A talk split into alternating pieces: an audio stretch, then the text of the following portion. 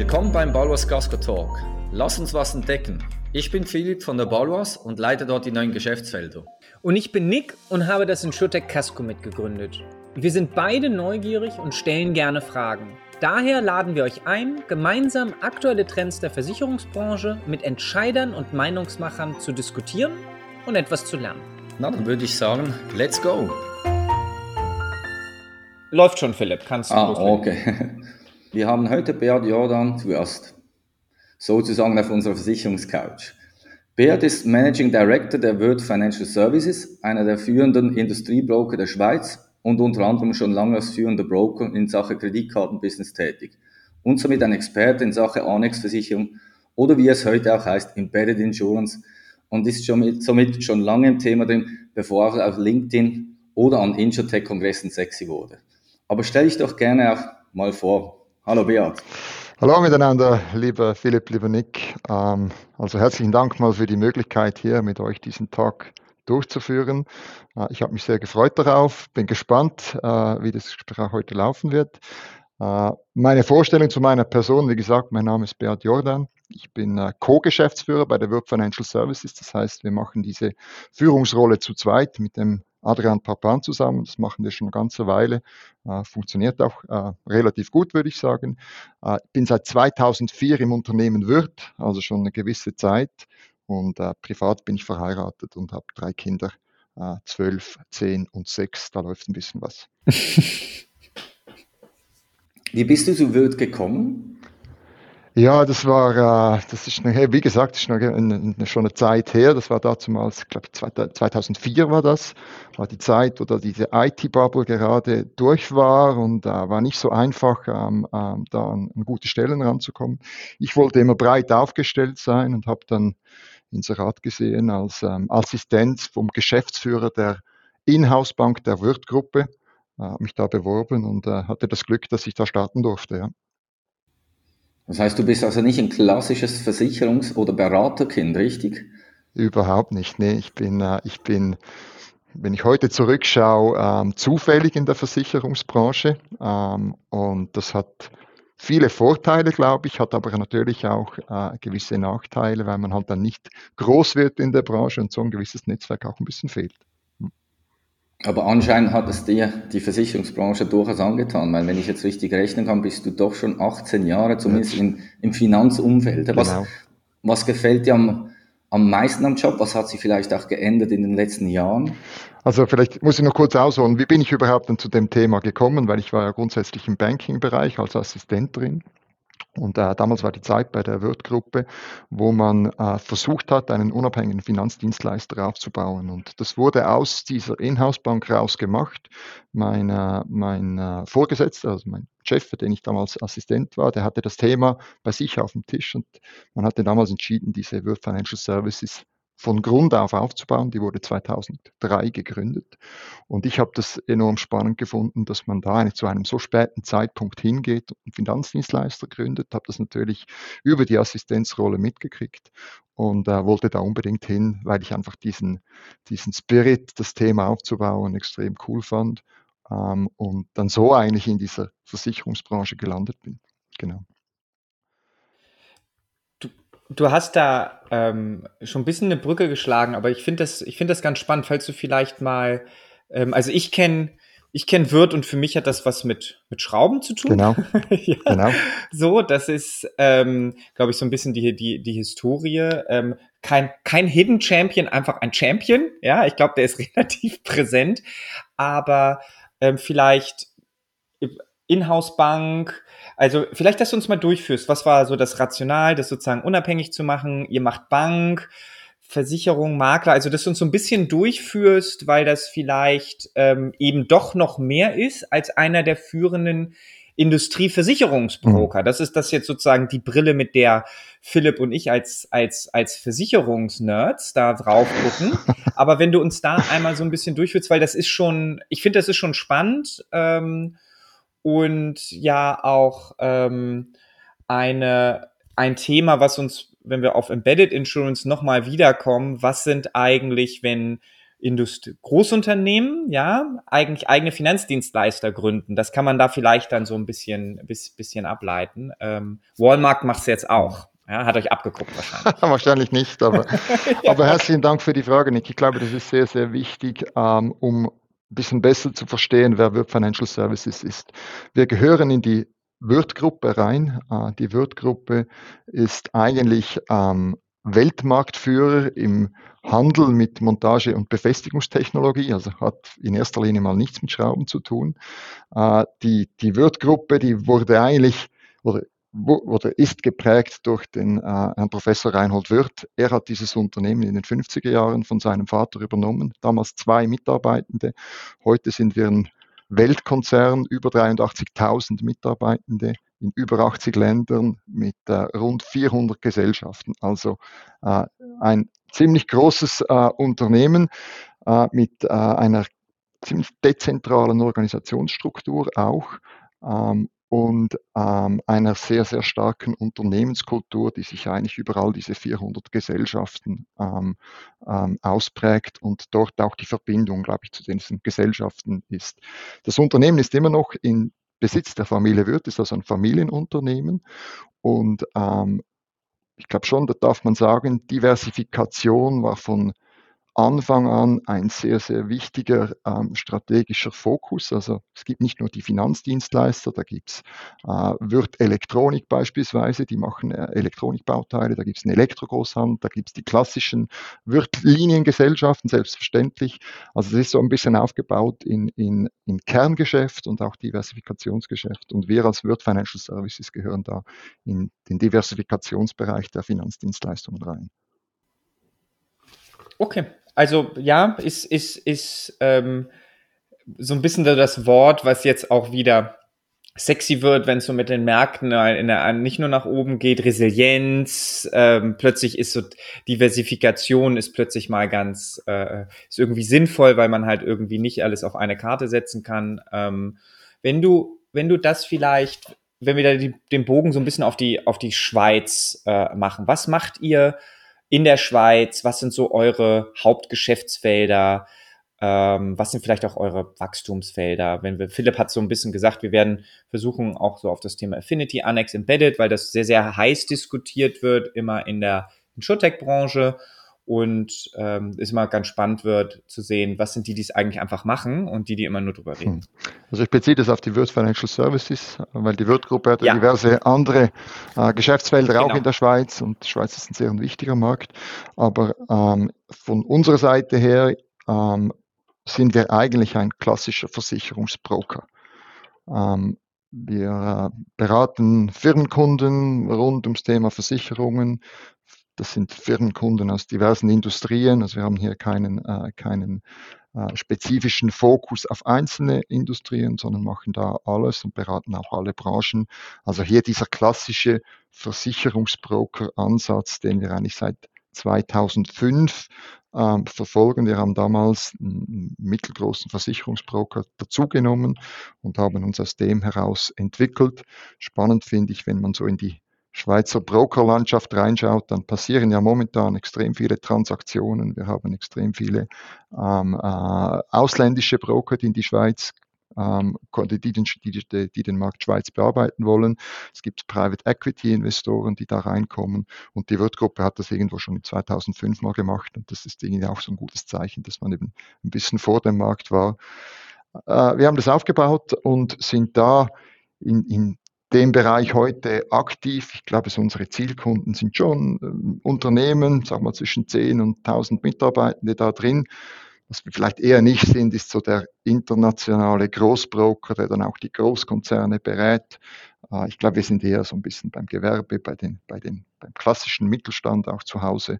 Äh, das spricht auch eigentlich äh, oder, oder geht auch ein bisschen äh, einher mit der DNA der Wirtgruppe. Die sind ja auch mit kleineren ähm, Handwerksbetrieben äh, groß geworden, betreuen aber heute natürlich auch ganz große Unternehmen. Ähm, von daher, ich glaube, der klassische Brokeransatz, wie man ihn kennt, ähm, nicht mehr und nicht weniger. Hilft oder hindert da der äh, die Konzernzugehörigkeit, die sich ja auch im Markt, äh, in, in, im Namen widerspiegelt? Mhm. Das äh, hilft enorm. weil natürlich äh, birgt der Name irgendwo schon mal für Qualität. Es birgt nach, also, es, es, es wird ähm, assoziiert, dass da eine gewisse Professionalität dahinter ist, dass eine gewisse Qualität dahinter ist. Äh, man kennt den Namen auch aus diversen äh, Sponsoring-Engagements etc. Und es macht es natürlich auch ein bisschen spannend, weil wir natürlich auf das Thema von zwei Seiten raufblicken können. Einerseits als Versicherungsbroker für unsere Kunden, aber andererseits natürlich auch als Handelskonzern, der irgendwo Versicherungen einkaufen muss. Und äh, das ist eine spannende Story und, und äh, viele, die uns noch nicht so kennen, die sitzen auch gerne mal mit uns zusammen, um da zu hören, wie sowas entstanden ist. Be bedeutet das, dass ihr in der Schweiz auch den Inhouse-Broker für die Wirt, in der Schweiz tätigen Wirtgesellschaften macht, sodass ihr zwei durchaus komplementäre Hüte aufhabt? Also wir sind, wir, wir sind nicht die, also wir, wir machen nicht das Risikomanagement, respektive das Versicherungsbrokerage für die Wirtgruppe weltweit. Das macht die Konzernversicherungsabteilung in, äh, in Deutschland. Da gibt es ein Team dafür. Wir sind aber natürlich sehr, sehr eng im Austausch mit, mit diesem Team äh, und, und tauschen uns da auch wirklich regelmäßig aus, ähm, ähm, äh, machen Marktsichten miteinander und schauen, wo sich, dahin, wo, wo sich der Markt dahin entwickelt. Äh, in der Schweiz haben wir rund 19 Wirtgesellschaften und die betreuen wir selbstverständlich auch als Versicherungsbroker, aber natürlich auch unter den Konzernprogrammen, die da existieren, ähm, wo, wo wir da eben in engen Austausch mit, äh, mit den Kollegen in Deutschland äh, zusammenarbeiten. Okay, verstanden. Hm, Nick, darf ich da kurz nachfragen? Weil bei uns Versicherungen ist es ja meistens so, es ist regionales Geschäft. Mhm. Also ich kann ja nicht im Aldi in Deutschland eine, eine Police kaufen. Ähm, so wie ich das verstehe, also ihr habt dann recht einen breiten Austausch, also innerhalb der Schweiz mit den äh, Wirt, äh, Tochtergesellschaften und auch mit dem Konzern, also auf, auf gleicher Ebene. Wie, wie siehst du das bei den Versicherungen, dass die halt nicht ganz so mit den anderen Ländern reden? Oder kannst du da einen Tipp geben? Wie man das besser machen kann? Das ist eine gute Frage. Äh, nicht ganz einfach zu beantworten für mich, weil ich ja noch nie äh, auf der anderen Seite gestanden bin und vielleicht auch die Strukturen ein bisschen weniger gut kenne. Ich glaube, bei uns ist das sehr stark geprägt durch diese, ähm, durch diese flachen Hierarchien. Äh, ich meine, jede dieser 19 Gesellschaften hat einen Geschäftsführer, und wenn ich jetzt da in die Schweiz reinschaue, selbstverständlich kennen wir uns untereinander. Wir sind teilweise auch oder am, am gleichen Ort stationiert. Unser Hauptsitz ist in Rorschach. Da sind sieben Wirtgesellschaften äh, vor Ort. Das heißt, man, man sieht sich, man trifft sich auch mal zufällig und da da, da gibt es natürlich einen, einen, gewissen Austausch. Warum das bei den Versicherungsgesellschaften nicht so gut funktioniert, ist für mich äh, schwierig zu beantworten, ehrlich gesagt. Aber das stellen wir teilweise auch fest. Vielleicht ist da das Zugehörigkeitsgefühl zueinander zu wenig hoch. Das nehme ich sehr stark wahr innerhalb der Workgroup. Also Philipp, ich hätte da zwei Hypothesen, warum das bei Versicherern vielleicht etwas anders läuft als ähm, bei der Wirtgruppe. Ich glaube, das eine hat ein bisschen was mit dem Geschäftsmodell zu tun. Ich glaube, dass du einfach in deinem Tätigkeitsbereich ist, du, du hast deutlich weniger Austausch in deinem Tagesgeschäft sinnvoll, dich mit, mit Deutschland oder Belgien abzustimmen. Das bedeutet, es ist einfach nicht natürlich reingewoben. So, das kann bei einer Brokerage durchaus mal anders sein, weil du hast mal ein internationales Programm. Also du hast gegebenenfalls mehr natürliche Anlässe, dich auszutauschen. Ich glaube, das Zweite, und das ist das, was, was Beat vielleicht auch gerade sagte, ähm, und da hatte ich einen Artikel jetzt gerade mal von dem, ähm, von dem Jeff Bezos von Amazon äh, gehört, wo es halt sozusagen darum geht, warum Konzerne sich so schwer tun in, in neue Geschäftsmodelle. Und er sagte, ähm, du hast halt in einer hierarchischen Organisation, muss jeder Ja sagen. Wenn nur einer in der Kette Nein sagt, ist das Ding tot. So, wenn jetzt, das bedeutet, wenn ähm, in der flachen Hierarchie bedeutet es dann, wenn Beat ein, zwei Geschäftsführer findet, mit denen er das macht, kann er das mit denen machen auf einer gleichen Ebene. Er muss jetzt nicht alle 19 überzeugen, irgendein Riesenprogramm zu machen, was dann sozusagen über alle ausgerollt wird. Das hat so ein paar Vor- und Nachteile, aber das kann, ich glaube, da sind Versicherer vielleicht einfach vom Geschäftsmodell noch nationaler und gegebenenfalls auch hierarchischer. Und das, diesen Teil, dafür sind dann diese Strukturen nicht förderlich. Da musst du halt schon äh, Überzeugungstäter sein. Ich glaube, das ist auch wichtig, um die Organisationsstruktur der Wirkgruppe kurz anzuschauen. Oder? Wir haben all diese 400 Gesellschaften, das ist eigentlich die dritte Ebene. Über dieser Ebene stehen eigentlich die, die ähm, Geschäftsbereichsleiter, die führen dann mehrere Geschäftsführer und dann über diesen Geschäftsbereichsleiter kommt die Konzernführung. Das heißt, wenn ich jetzt äh, diese, diese Ja's abholen muss, je nachdem, was das für eine Dimension ist, ist das eine oder zwei Dimensionen, vielleicht dann eine dritte, weil irgendwo die Familie, Familienstiftungen auch noch da sind. Aber das geht sehr, sehr schnell und man kennt sich natürlich auch, äh, man ist im Austausch miteinander und man weiß, wo die einzelnen Gesellschaften dran sind. Und von daher glaube ich schon, sind, ist die Organisationsstruktur der Wirkgruppe schon so aufgebaut, dass eben Entscheidungen auch sehr schnell gefällt werden können. Ja, da hätten wir schon das nächste Thema für den nächsten Podcast.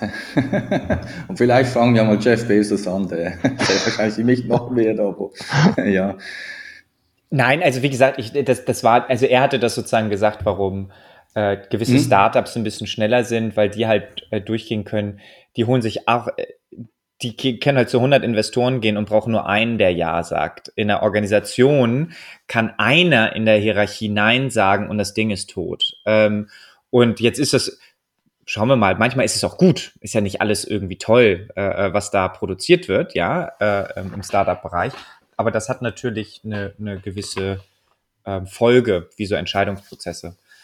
Hm, vielleicht ein Thema, um auf diesen Schwenk zu kommen, den, den Philipp schon angerissen hat. Ähm, kannst du mal vielleicht ähm, erläutern, was ihr im Affinity Annex, Kreditkartengeschäft, was, was das für ein Geschäftsbereich ist bei euch, was ihr da für Partnerschaften habt. Ähm, kann man, gibt es da vielleicht Namen, die man nennen kann, dass wir das uns so ein bisschen äh, vorstellen können und, und was ihr da so macht?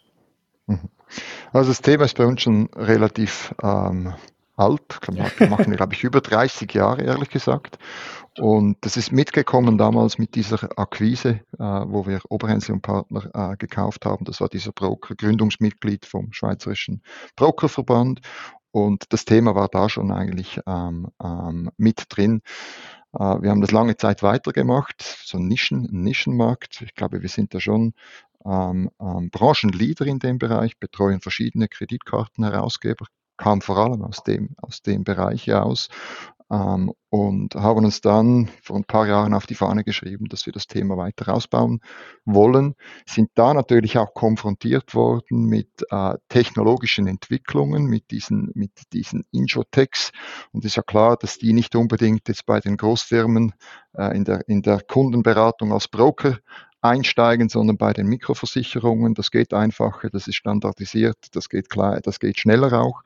Und ähm, wir standen da schon vor dem Challenge äh, als, ich sage dem jetzt mal so salopp, als Nicht-Technologie-Broker, der halt traditionell über über Mitarbeiter berät, irgendwo dieses Technologie-Know-how uns anzueignen oder eben mit äh, oder Partner zu finden, die das mit uns machen. Und äh, um, um da dieser Marktentwicklung auch gerecht zu werden, weil wir wussten, wenn wir das nicht machen, besteht natürlich das Risiko, dass wir da aus dem Markt rausgedrängt werden. Und äh, das ist uns glaube ich, recht gut gelungen in den letzten paar Monaten. Äh, die äh, Partnerschaft, die wir heute mit Twint im Einsatz haben, die ist bekannt. Wir haben da äh, seit letztem Oktober den sogenannten Injure Hub ähm, ähm, einführen können. Wir haben den bauen dürfen. Und das war natürlich für uns eine ziemliche Nummer, dass wir da, dass wir da diese, diese Chance erhalten haben. Da sind wir sehr stolz drauf, dass das gelungen ist. Da würde ich, wenn es okay ist, einmal ähm, vielleicht nochmal oben ansetzen. Also wie definierst du Affinity-Geschäft? Was sind das für Arten von Programmen für vielleicht äh, äh, Kolleginnen, die ähm, das nicht tagtäglich machen? Mhm.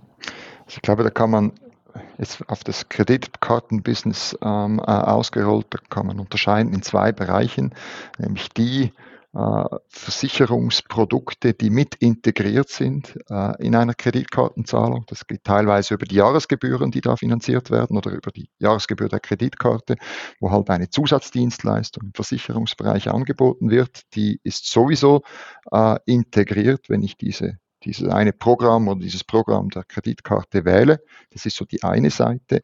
Und die zweite Seite sind dann diese optionalen Produkte, wo ich dann als Kunde selber entscheide, ob ich äh, eine ein Versicherungsprodukt zusätzlich zu meiner Kreditkarte dazu nehmen möchte oder eben nicht. Da brauche ich dann auch eine gewisse Zahlungsbereitschaft, dass ich, dass ich dieses Produkt da ähm, ähm, mir aneigne. Ähm, und das in diesen, in diesen beiden Bereichen sind, sind, äh, sind eigentlich die, unsere Kunden aktiv und da beraten wir die. Und das sozusagen, ich glaube, im, im ersten Bereich, ähm, was ist da, da ist denn Kreditkartenherausgeber, ähm, dann ist der Kunde eure, ist das denn eine Bank, der Issuer, der sozusagen euer Kunde ist, oder wer ist da euer Kunde, für den ihr dieses Versicherungsprogramm dann strukturiert? Genau, das ist, das ist der Kreditkartenherausgeber, da gibt es ja diverse, das kann eine Bank sein, das kann auch ein, das kann auch ein Anbieter sein, mhm. der, äh, der das, äh, da, meistens sind da die Banken ja auch beteiligt, ähm, wo, das, wo, wo, wo solche Kreditkarten rausgibt. Und dann hast du im Hintergrund ja immer noch eigentlich die Brands, die großen, äh, Visa, Mastercard, die da auch noch eine Rolle mitspielen, die auch gewisse Themen vorgeben. Und das muss natürlich berücksichtigt werden in dem Bereich. Und, und dann geht ihr, ist es, warum habt ihr, also warum kommt, kommen diese Brands auf euch zu? Ähm, ist es das Markt-Know-how, bessere Einkaufskonditionen, verschiedene Versicherungsanbieter bündeln? Ähm, so, weil ich, also ich, ich, ich hätte gedacht, dass das ein bisschen, weil es direkter geht, meinst du? Ja. Zumal, ja. Ich glaube, hätte ich gedacht. Ich glaube, wenn man, wenn man da die Herausforderungen anschaut, um, äh, um äh, so eine Kreditkarte attraktiv zu machen, dann braucht es halt verschiedene Ebenen, wo man richtig gut sein muss. Und ich glaube, oder so nehme ich das wahr, dass da unsere Erfahrung in dem Bereich, das Produkt-Know-how, auch die Beziehungen, das Netzwerk, das wird sehr geschätzt. Das geht effizienter für die einzelnen Anbieter, wenn sie das über uns machen, als wenn sie da selber Teams aufbauen. Weil das Thema ist ja schon, uh, man muss, man muss Ajour bleiben, man muss, uh, man muss ähm, die, sich den Markt immer wieder anschauen, neue Ideen generieren drin ähm, und da glaube ich, ist es effizienter gelöst, wenn ich das über einen Player mache, der sich in dem Bereich halt ähm, auskennt und auch täglich darin, da, in, in dem Bereich arbeitet, als wenn ich halt das direkt mit meinem Team mache und ich dann halt gleich trotzdem nicht ganz so viel Berührungspunkte habe und vielleicht dann auch immer wieder gewisse Entwicklungen verpasse. Also der Kann, kannst du uns oder Nick, hast du gleich noch eine Rückfrage? Oder? Ähm, ja, aber schieß los.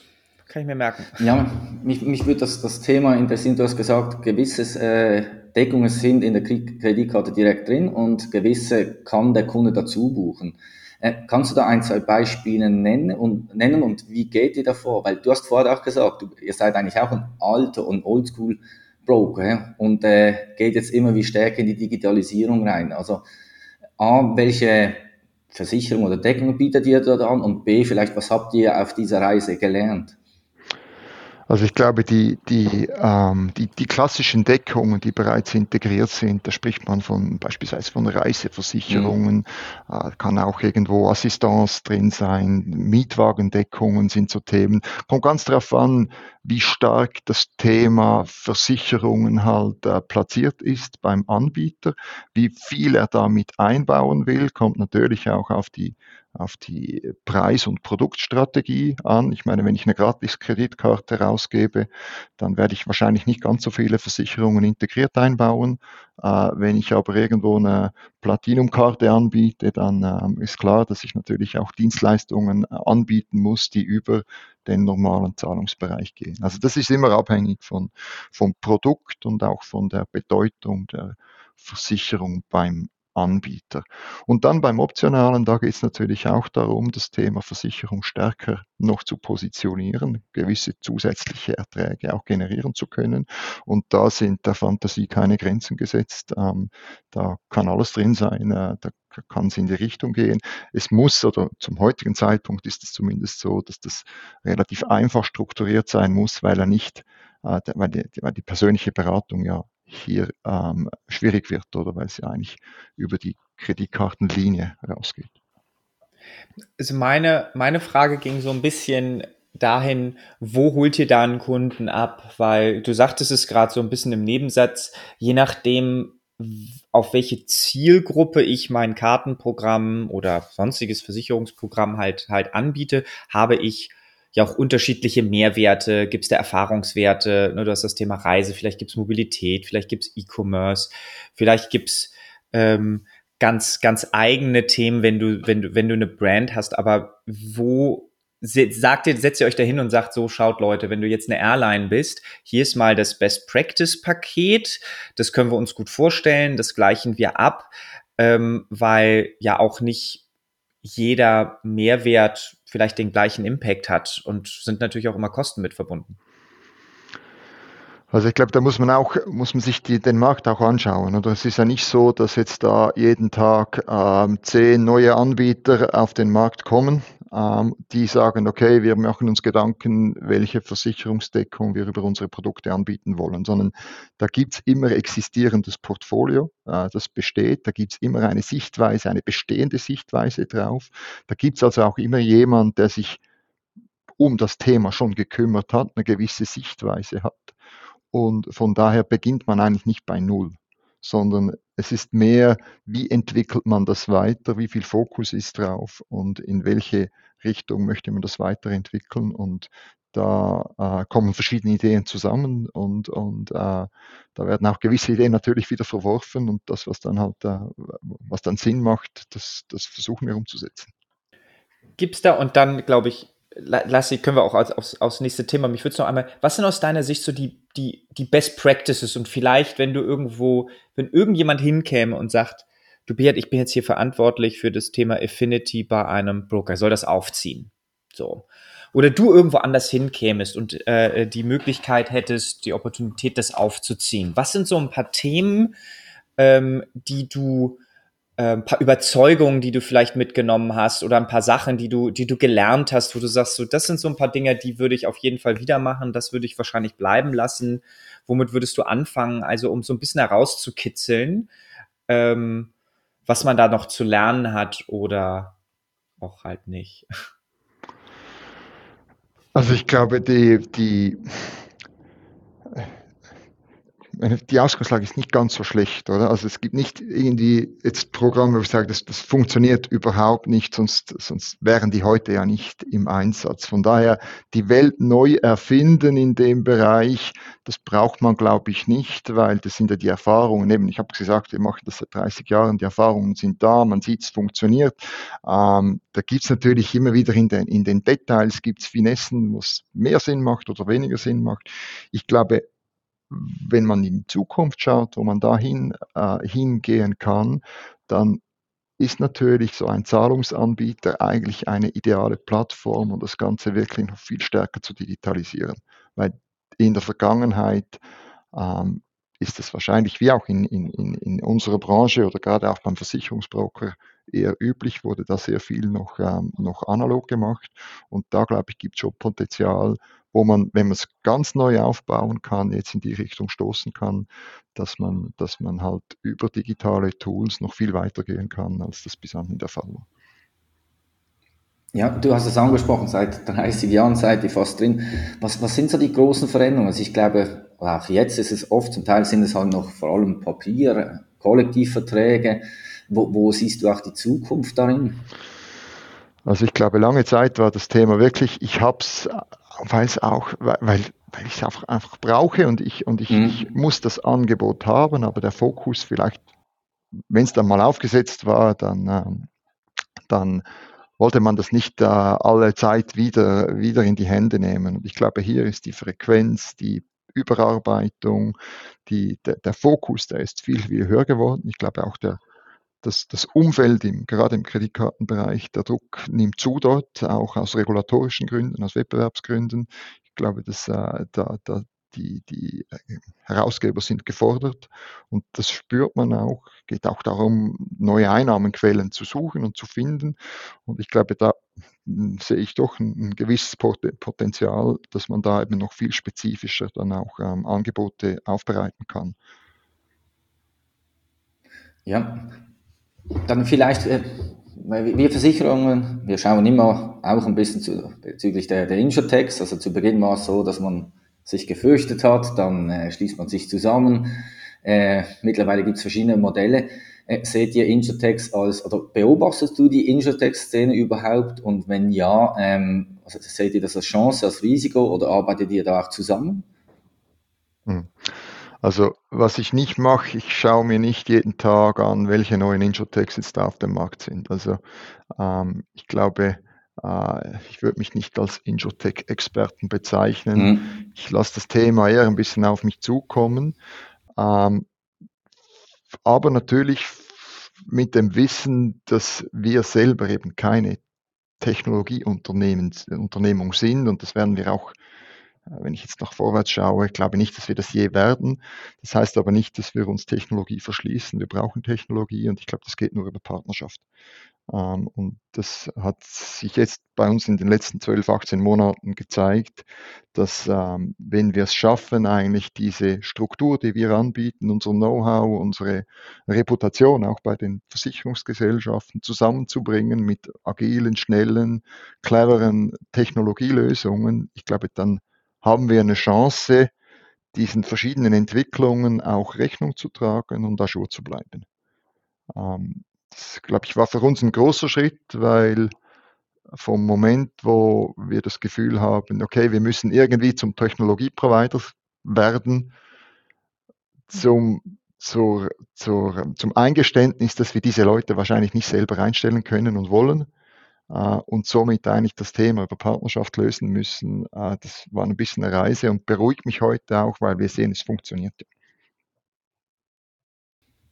Hört sich ein bisschen so an wie bei den Versicherungen. ja, wir sind ja auch nicht ganz unterschiedlich, oder? genau. Also, und ich glaube, das, das kommt auch aus der DNA, oder? Wenn wir jetzt ein zweijähriger Broker wären, der sich nur, äh, der mhm. sich auf die Fahne geschrieben haben, wir haben Technologie-Cracks und wir revolutionieren das Brokerage durch Technologie, dann hätten wir eine andere DNA. Äh, das, das ähm, gibt solche, es gibt solche Strukturen und die sind sicher auch, ähm, können auch erfolgsversprechend sein. Aber ich glaube, man muss ja äh, man muss sich selber auch äh, kennen und wissen, was man kann und was man nicht kann. Und es hilft nichts, wenn man jetzt da einfach auf Teufel komm raus versucht, sich zum Technologieunternehmen zu wandeln.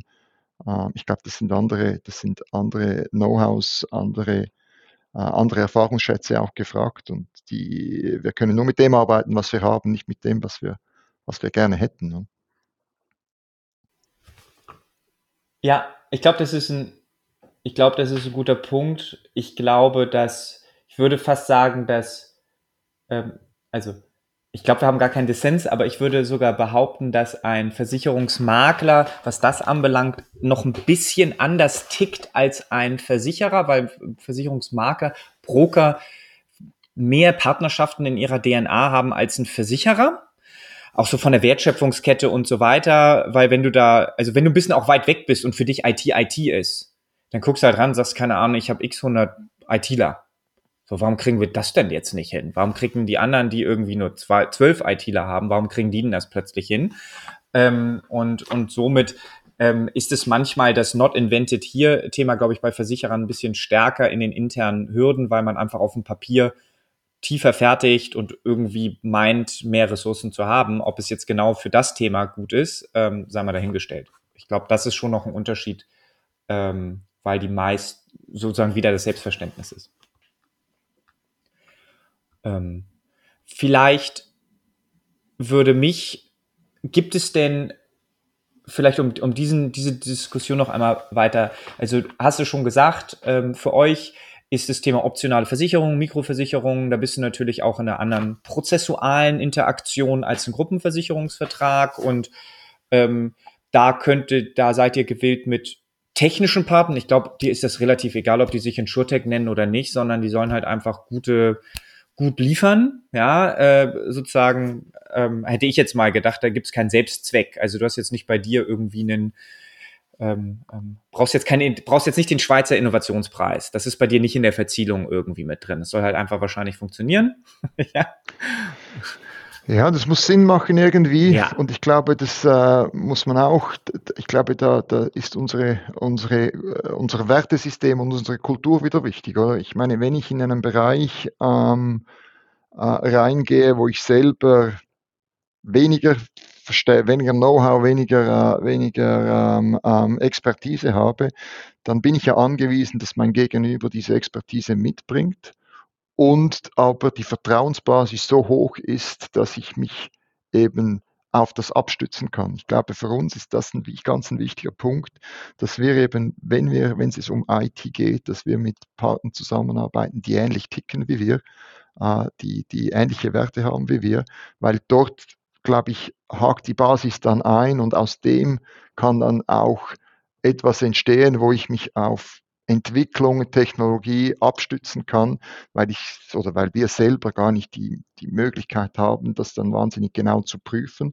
äh, sondern es muss dann so sein, dass wir irgendwo äh, diese, diese gemeinsame Vertrauensbasis aufbauen können äh, zum, zum vollen Nutzen für unsere Kunden. Und ich glaube, da ist schon, das, das haben wir auch jetzt nicht nur bei der, bei der Digitalisierungsentwicklung, sondern auch bei der klassischen IT, äh, ist uns das immer wieder wichtig, dass wir eben dort wo es kompliziert wird für uns, weil wir es eben weniger gut verstehen, dass wir dort mit Partnern zusammenarbeiten, die ähnlich denken wie wir, aber halt andere Know-hows und andere Expertisen haben. Also diese, diese Wert, das Wertesystem, die Kultur äh, dieser Partner, das ist für uns enorm wichtig.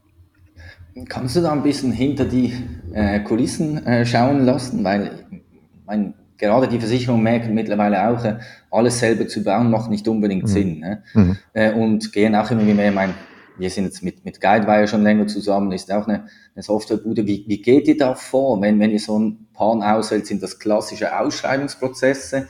Äh, was sind die Kriterien oder geht es da zum Teil vielleicht auch ein bisschen um Bauchgefühl?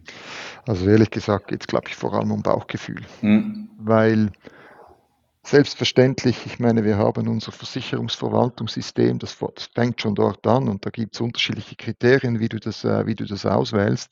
Wenn ich aber mit einem, äh, mit einem äh, Technologiepartner zusammensitze und ich merke, ich kriege mich sofort wieder, wenn es um ein Problem geht, in die Haare mit dem und das, das, das matcht einfach irgendwie nicht, weil die Diskussionen schwierig sind und mühsam sind und, und ich glaube, dann, dann dann wissen wir, dass wir sehr viel Zeit verlieren werden, weil wir eben dann nicht vertrauen. Und wir sind immer gut gefahren, wenn wir mit Partnern zusammengearbeitet haben, wo die Menschen ähnlich ticken, wo man genau gewusst hat, okay, wenn es ein Problem gibt, dann wird dieses Problem ausdiskutiert, aber man findet irgendwann eine Lösung, weil sich eben die Menschen grundsätzlich mögen und weil sie ähnlich denken. Und das passiert ja nicht, ich meine, wenn du mit jemandem zusammenkommst, das, das hast du ja nicht im ersten Moment, aber das passiert, glaube ich, schon sehr viel äh, im Thema Bauchgefühl. Also äh, das ist bei uns, ein, glaube ich, schon ein wichtiges Kriterium, ja. Aber Bauchgefühl alleine reicht dann auch nicht. Also es muss ja, ja. dann irgendwo auch ein Produkt sein, wo, wo wir das Gefühl haben, okay, das, das funktioniert. Aber ähm, ja, ich glaube, das ist für uns. Im täglichen bei, Leben. Hä? Ja, genau. Ich glaube, das ist ein bisschen so. Und auch im täglichen Leben, je weniger du verstehst, desto mehr bist du angewiesen, dass dein Gegenüber eben dir offen und ehrlich sagt, das funktioniert, was nicht, oder? Ich, ich glaube, mhm. ich glaube, das ist ein ganz wichtiger Punkt und ich, vielleicht muss es gar nicht so sein, je mehr du kannst auch meinen, dass du ganz viel verstehst, aber je unsicherer auch der Weg ist, also es gibt ja ein paar Sachen, wo du sagst, ich keine Ahnung, Drucker einkaufen, würde ich sagen, ist relativ gut abgegrenzt, was so ein Drucker braucht, was du da machst. Da hast du ein ganz gutes Setting und dann kannst du das, ähm, glaube ich, relativ, kannst du es relativ gut äh, einkaufen. Vielleicht nicht ganz so einfach wie Klopapier, aber irgendwie so in der Richtung. Ja, wenn es aber darum geht, dass du ähm, gewisse Unsicherheiten hast, weil du es eventuell einen gewissen Wissenstransfer hast, aber weil du auch gar nicht weißt, wie der Markt auf gewisse Sachen reagiert und es durchaus eine hohe Wahrscheinlichkeit ist, dass man in drei, sechs, neun, zwölf, 18 Monaten nochmal zusammensitzt und sagst, wir müssen den Scope verändern, wir müssen doch in eine andere Richtung. Und wenn du dann von deinem, von deiner DNA, von deinem Prozess eigentlich nur auf Partner gegangen bist, die gesagt, hier ist mein, hier ist meine Matrix, da musst du rein. Ich sag dir, was ich will und du führst aus dann kriegst du auch solche Partner.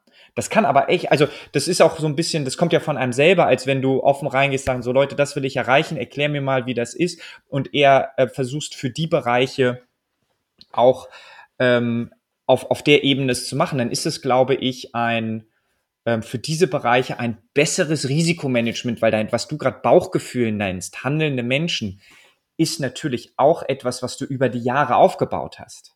Also da, ist, da sind ja auch Erfahrungswerte eingeflossen. Klar, ist klar. Ne? Also es hier kommt ja nicht, also ähm, meine zweijährige Tochter hat auch ein Bauchgefühl, ja, aber da ist eher so Zuckergut, ja, äh, Gemüse, hä? das ist so ihr Bauchgefühl momentan und das, das ähm, verfeinert sich dann hoffentlich über die Jahre. Nick, das ist nicht nur bei Zweijährigen ja, ja, so, so geht's mit Ja, Zucker ist schon gut. Ja. Ähm, Ach Gott, ich könnte noch, ähm, wir hatten noch echt super viele äh, Fragen, wo der Markt hingeht, äh, äh, wo du Wachstumsthemen siehst. Ähm, ich würde, ich würde vielleicht, ähm, wobei das ist, falls du da noch einmal kurz antworten, dann können wir, glaube ich, einen, einen Wo siehst du für euch? Also vielleicht für euch und dann für dich, wo du sagst, da willst du in drei bis fünf Jahren sein. Ja, wie sieht Erfolg für dich aus und ähm, Gibt es da ein paar Wetten, die du auch eingehst über natürlich Zuhören von Kunden, Service, also so Themen, die man, die ja auch auf einen einprasseln als Verantwortlicher. Wo sitzt du da vielleicht ein paar Sachen? Da möchte, da, da glaube ich dran, das sind meine Wetten, vielleicht auch für euch, Kerngeschäft, Diversifizierung, vielleicht habt ihr das auch für euch. Wenn du uns da nochmal kurz dran teilhaben lassen könntest, wäre das, glaube ich, super. Hm. Also da gibt es ein paar Wetten, da gibt es ein paar Ziele, ist ja klar, aber da brauchen wir noch mal eine Stunde, ähm, um, um das alles zu erläutern. Ich glaube, was, warum machen wir das Thema überhaupt in dem Bereich äh, Digitalisierung und Mikroversicherungen? Ich meine, eine ganz große Wette ist die Frage, was geschieht über diese Insurtechs mit der Beratung A beim Privatkunden, B zu einem späteren Zeitpunkt dann auch beim Unternehmenskunden, zuerst beim Gewerbe und dann vielleicht immer größer, irgendwann hört es dann auf äh, mit Digitalisierung. Also diese These steht ja im Raum und je nachdem, mit wem man spricht, äh, wird der Außendienst der Versicherungsgesellschaft noch 100 Jahre existieren, genau im gleichen Erfolg wie heute oder eben halt dann auch nicht. Und äh, ich glaube, diese Fragestellung ähm, wie wird sich ein Privatkunde in Zukunft seine Versicherungen einkaufen? Die, glaube ich, die wird sich ein bisschen verändern. Und ich glaube, das passiert über Digitalisierung, das passiert über Self-Service, das passiert auch über die Produktelandschaft. Und ich glaube, dass das Thema schon standardisierter wird. Äh, irgendwo wird es immer einen Berater brauchen, weil das Thema Versicherung viel zu wenig spannend ist für den, für den, äh, für den äh, außenstehenden Kunden, der halt Versicherungen einkauft, dass er sagt, ich brauche jemanden, der mir sagt, dass ich das Richtige kaufe. Aber ich glaube schon, die Möglichkeiten von Self-Service werden zunehmen und da wollen wir nicht ganz äh, außen vor stehen. Nicht unbedingt, weil wir jetzt äh, mit, äh, mit größter äh, Motivation Privatkunden im Privatkundengeschäft wachsen wollen, das nicht unbedingt. Aber wenn wir es nicht im Privatkunden Geschäft anpacken, werden wir es auch nie im Gewerbekundengeschäft ähm, erreichen. Und das, glaube ich schon, ist eine Wette, die wir eingehen, hier zu investieren, um später auch ähm, bereit zu sein, falls sich diese Entwicklung wirklich dahingehend entwickelt, dass eben beim Privatkunden der Anteil an Self-Service immer größer wird und das dann irgendwann auch auf das Gewerbe überschwappt. Ähm, da wollen wir dabei sein ob das in den nächsten fünf bis zehn Jahren kommt, da mache ich mir gar nicht so einen Kopf drüber. Äh, Hauptsache, wir haben eine Idee, wie wir das von unserer Seite anpacken wollen. Und ich glaube, da sind wir auf einem recht guten Weg. Und was klar ist, ohne Technologie geht das nicht und ohne Partnerschaften geht das auch nicht. Also das ist so das, der Blick in die Zukunft. Ähm, ich meine, wir sind ja nicht ein, der Mikroversicherungsbroker. Wir wollen, äh, äh wollen Firmenkunden ähm, überzeugen von unseren Dienstleistungen, die glücklich machen, für die einen perfekten Service bieten. Und äh, das ist so dieses Standbein Mikroversicherungen, das wir eigentlich immer weiter aufbauen wollen, damit wir irgendwo hier den, den Zug nicht verpassen, sollte der dann ins Rollen kommen. Also es sind ein paar spannende Aussagen dabei, die wir sicherlich, wenn wir mal in fünf Jahren oder in zwei Jahren wieder zusammenkommen, dann anschauen können, wie ist es jetzt rausgekommen oder seid ihr noch in dem Prozess wirklich tief drin. Ich würde sehr gerne zu unseren Blitzfragen kommen. Äh, das sind drei Stück. Bitte um auch äh, kurze Antwort. Wie zufrieden bist du mit deinen Versicherungen als äh, Privatkunde? Ich habe überhaupt keine Zeit, mich das wirklich zu fragen. Ich glaube, ich habe die, die ich brauche und das sind seit Jahren die gleichen. Äh, könnte man wahrscheinlich optimieren. Spannend, ja. Aber so sind, so sind die Antworten meistens. Wenn man sich selber, also im Übrigen auch bei mir, ich habe meine Haushaltsversicherung auch schon lange nicht mehr angepasst. Was war der letzte positive, negative oder vielleicht auch gleichgültige Touchpoint? Der letzte positive Touchpoint war letzte Woche. Meine Cyberversicherung, die ich schon hatte, ist abgelaufen und ich habe das Ding auf Twint abgeschlossen und hatte Riesenspaß daran, dass das so einfach und so schnell geht. Sehr cool. Auch ein bisschen Eigenwerbung geht. Selbstverständlich. Muss sein. Muss sein. Und, und die, die letzte Frage ist, wie wird sich das Kundenverhalten in Sachen Versicherung die nächsten fünf Jahre verändern? Du hast das meiste, denke ich, schon gesagt. Also es wird sehr wahrscheinlich eher ein Marathon ne? und nicht innerhalb der nächsten fünf Jahre, sondern über die nächste Zeit. Und bei dir kann ich mir vorstellen, wird sich da auch nicht so viel ändern. Außer es gibt via Twint wieder eine neue Versicherungslösung. Das könnte sein. Und sonst glaube ich aber, ähm, ja, wird es ziemlich stetig bleiben. Und ja. ich glaube, das ist schon auch eine wichtige Aussage für den Gesamtmarkt. Viele Leute haben anderes oder Besseres zu tun, als sich eben um ihr eigenes Versicherungsportfolio zu kümmern. Und deshalb wird wahrscheinlich die Dynamik von, von, von, Dynamik von dieser Marktentwicklung wird überschätzt, glaube ich. Mhm. Haben wir auch schon das eine oder andere Mal gehört. Nick? Nein, super. Hast du noch etwas? Nö. Sonst äh, würde ich gerne eigentlich zum, zum Abschluss kommen. Also ich glaube, wir haben wieder vieles gelernt, auch über Embedded Insurance oder wieso jetzt Word äh, halt nicht nur Schrauben macht, sondern wirklich in Financial Services tätig ist. Ich fand gerade so die, die letzten vier, fünf Minuten fand ich auch noch spannend. Also eigentlich seid ihr gar nicht so an den Mikroversicherungslösungen interessiert, aber ihr möchtet euch eigentlich fit machen für, äh, wenn es da mal in das digitale KMU etc. Geschäft reingeht und natürlich auch der Service für den Partner, der der B2B-Partner äh, eigentlich ist. Das fand ich äh, wirklich sehr spannend. Äh, vielen Dank, lieber Beat. Auch danke an dich wieder mal, Nick. Äh, es war, denke ich, auch dieses Mal wieder einiges an Spannendem dabei. Ich hoffe, euch hat es gefallen. Auf ein anderes Mal im nächsten Podcast mit wiederum spannenden Gästen und danke euch beiden nochmal und einen ganz schönen Tag. Tschüss. Danke, Tschüss, hat mich gefreut. Tschüss. Das war's vom Balwas Casco Talk. Feedback soll ja bekanntlich ein Geschenk sein und Philipp und ich lassen uns gerne reichlich beschenken und freuen uns daher auf eure Anregung. Kontaktiert uns über LinkedIn oder per Mail auf baluascasco.casco.io keine Sorge, ihr findet die E-Mail in den Shownotes. Wenn ihr nichts verpassen wollt, folgt diesem Podcast auf Spotify oder abonniert ihn bei Apple Podcast. Wir hören uns beim nächsten Mal.